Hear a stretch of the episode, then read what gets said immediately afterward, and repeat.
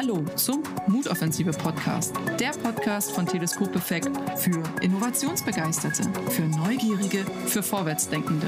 Unsere Offensive für Mut.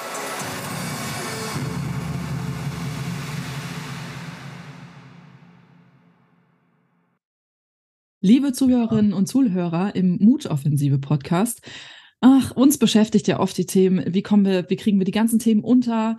Ähm, haben wir überhaupt Zeit? Haben wir Zeit für die richtigen Themen?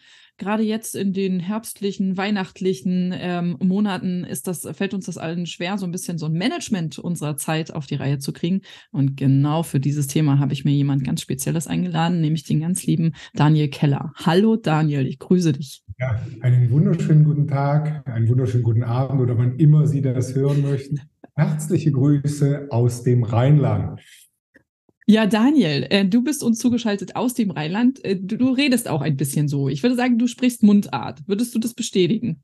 Das würde ich auf keinen Fall bestätigen. Das ist sozusagen ein dialektaler Beigeschmack. Also Konrad Adenauer ist damit Bundeskanzler geworden. Ich wünschte mir ihn manchmal wieder zurück. Ähm, aber nichtsdestoweniger probiere ich weitestgehend Hochdeutsch zu sprechen. Seht mir eine eweige CH oder SCH-Schwäche nach. Ich habe es probiert rauszubekommen, aber ich kriege es einfach nicht hin. Und meldet euch gerne schriftlich wenn es irgendwelche oder Unverständlichkeiten geben sollte. Ich übersetze übrigens auch, ich übersetze auch äh, Sachen, die wirklich offensichtlich in Mundart sind.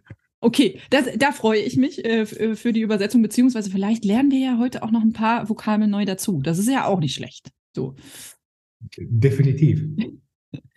Ähm, Daniel, bevor wir starten, uns über das ganze Thema Zeit äh, zu unterhalten, mit welchen drei Hashtags würdest du dich beschreiben oder sollten dich unsere Zuhörerinnen und Zuhörer sehen?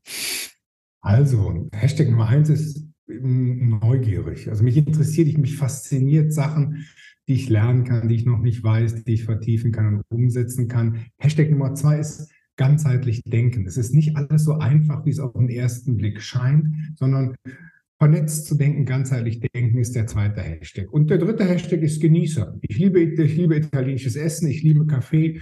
Und ich vertrete so die These, wer nicht genießt, wird ungenießbar. Das ist so der dritte Hashtag. Okay.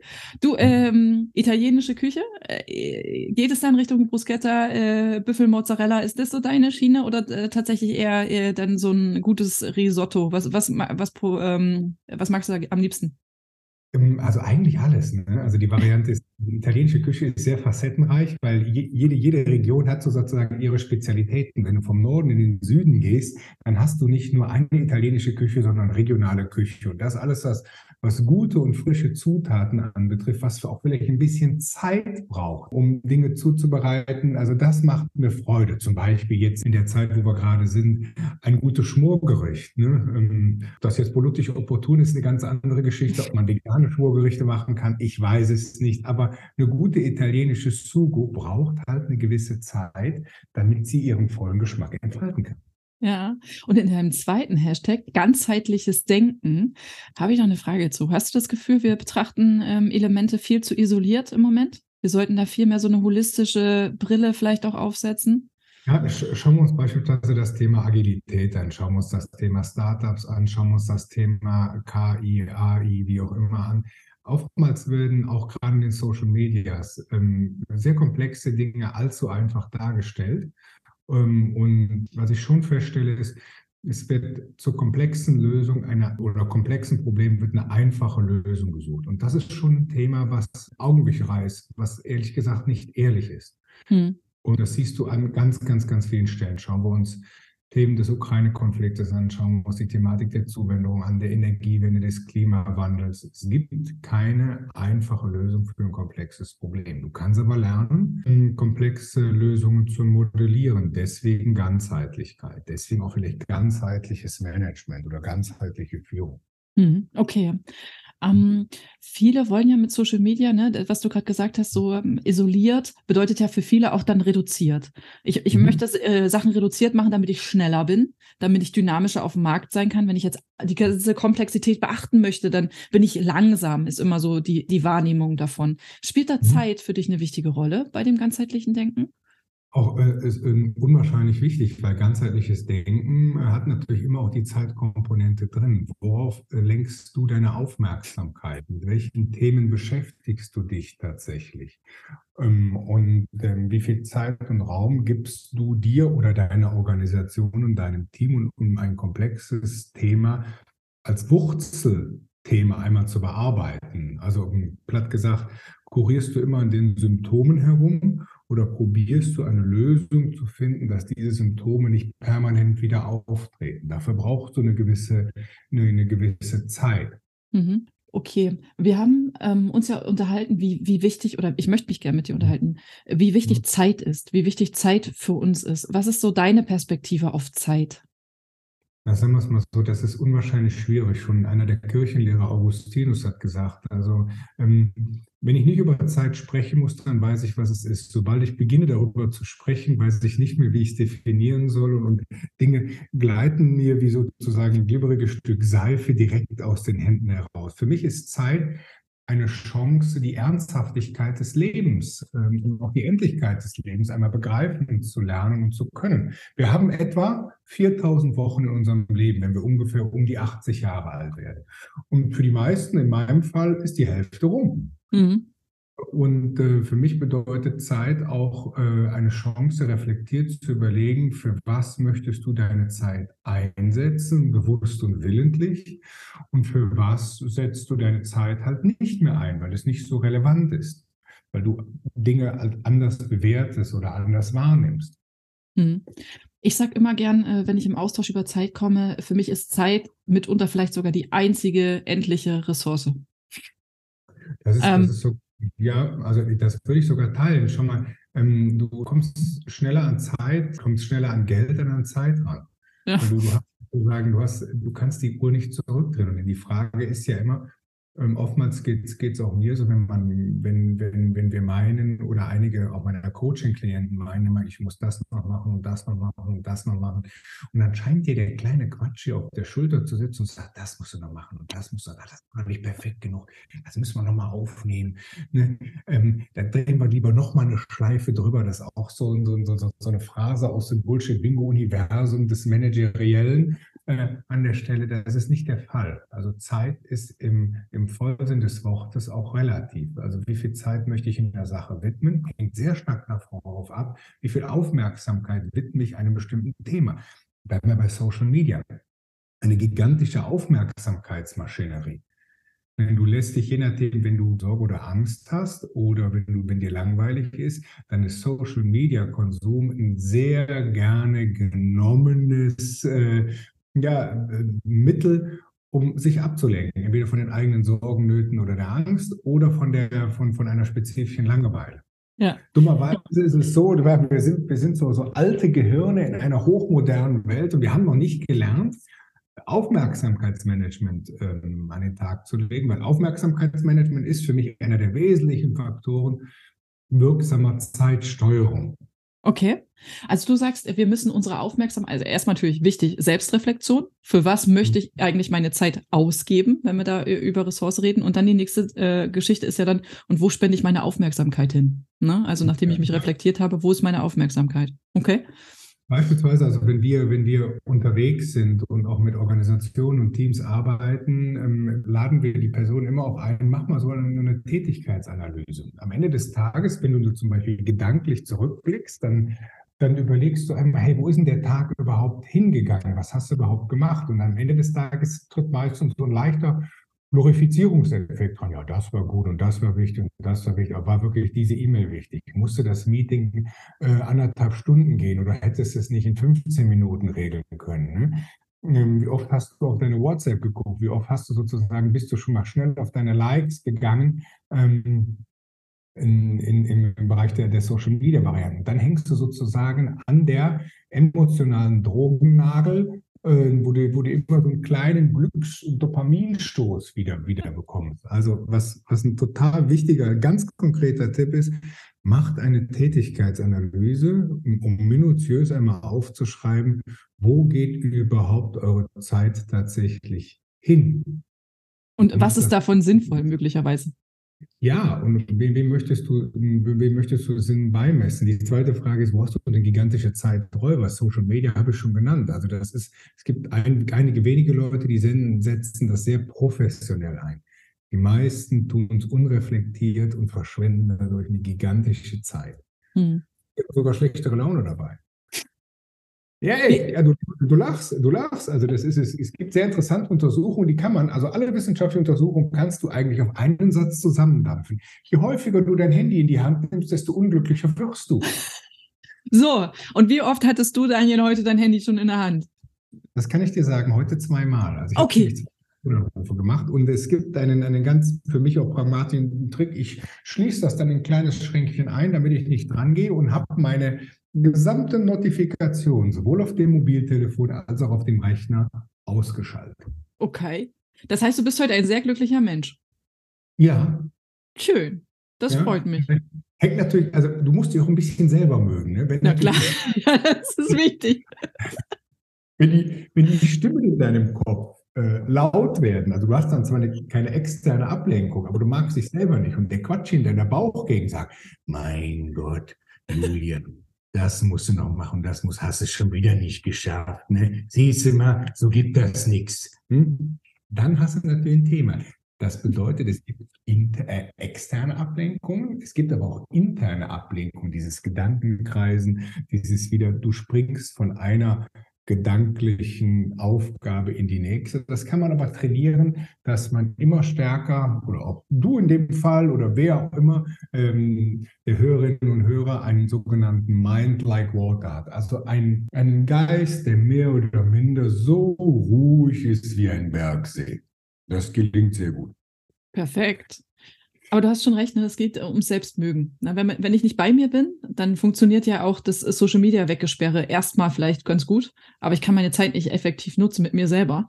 Mhm. Äh, und auch nicht, weil, weil ich mich mit mir selber auseinandersetzen müsste, eigentlich. Ähm, weil da irgendwas nicht, nicht stimmt. Ne? Ja, das, das, das ist tatsächlich, also dieses, dieses selber sich mögen und auch in, äh, so sein lassen, wie es ist, ist, ist ein möglicher Schritt, um auch reflektiert zu überlegen, für was möchtest du deine Lebenszeit tatsächlich verwenden.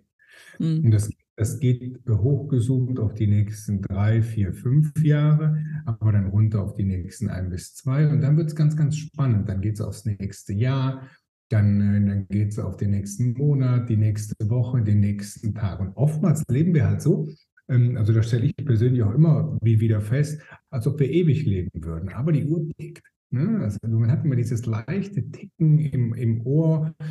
Was kommt meistens dann raus, jetzt gerade zur Jahreswende, wenn du mal so zurückblickst? Ne? Vielleicht eine Weihnachten hast du gut überlebt mit allen ähm, schönen und lästigen Verwandtschaftsbesuchen. Ne?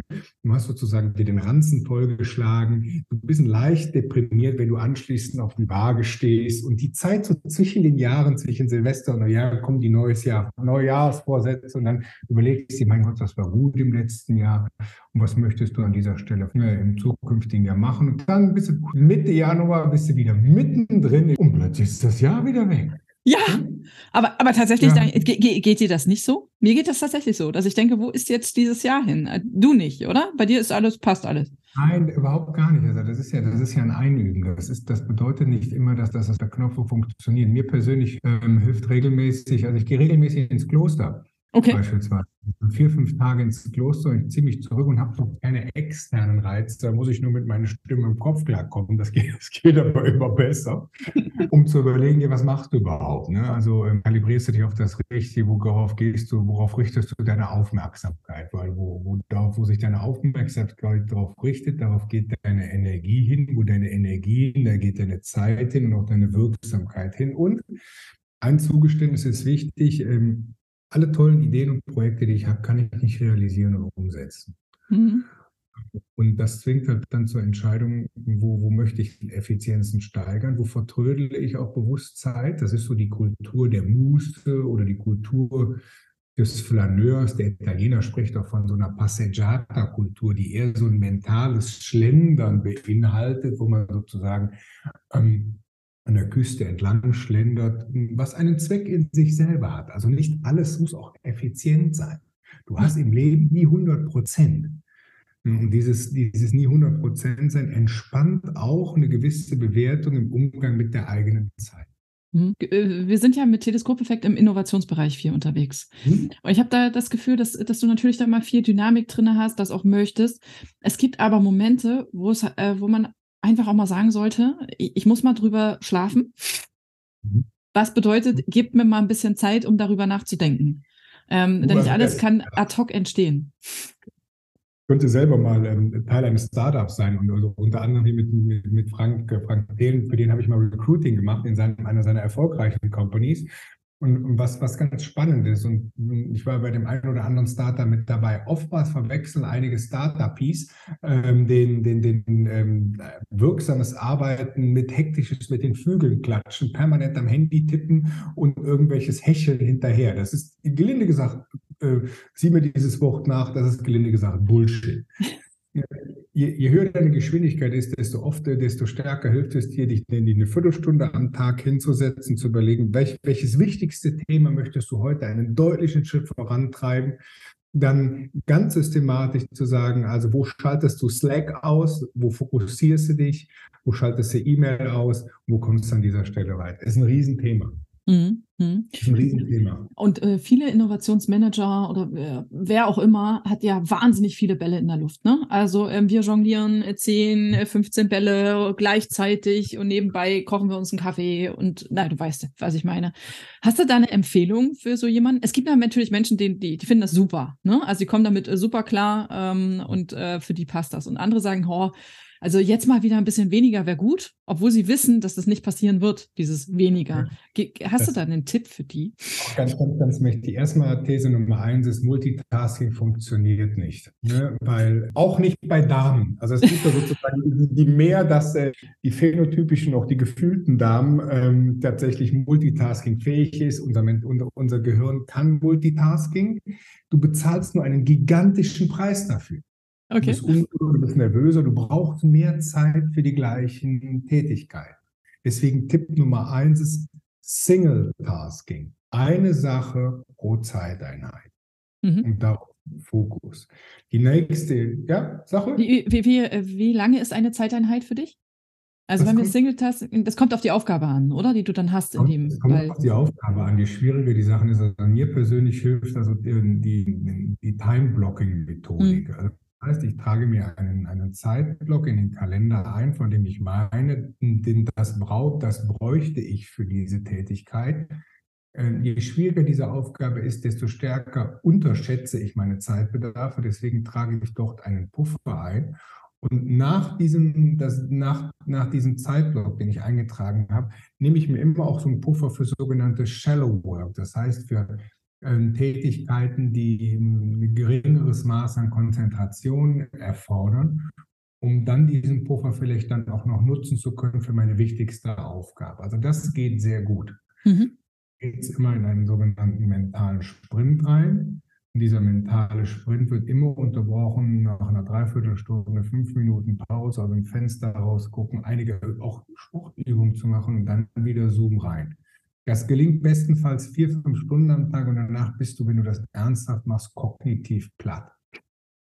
Kann ich mir vorstellen. Du, hast, du bist aber dann deutlich weitergekommen mit dem, was du hast, deutlich zufriedener, weil du Ergebnisse hast und du, du hast nicht dieses Task-Switching. Das kostet mentale Energie und unser Neandertaler Hirn ist nicht dafür gemacht, permanent sogenanntes Context-Switching oder Multitasking zu machen. Also weniger ist mehr und ein Punkt, den du gesagt hast, verschiedene Bälle. Was sind die wichtigsten Bälle, die du im nächsten Monat, in der nächsten Woche realisieren musst? Du kriegst nicht alles geschafft. Mhm. Also viele Menschen verwechseln Input, also viele Bälle in der Luft zu haben, mit Output. Das Gegenteil ist der Fall.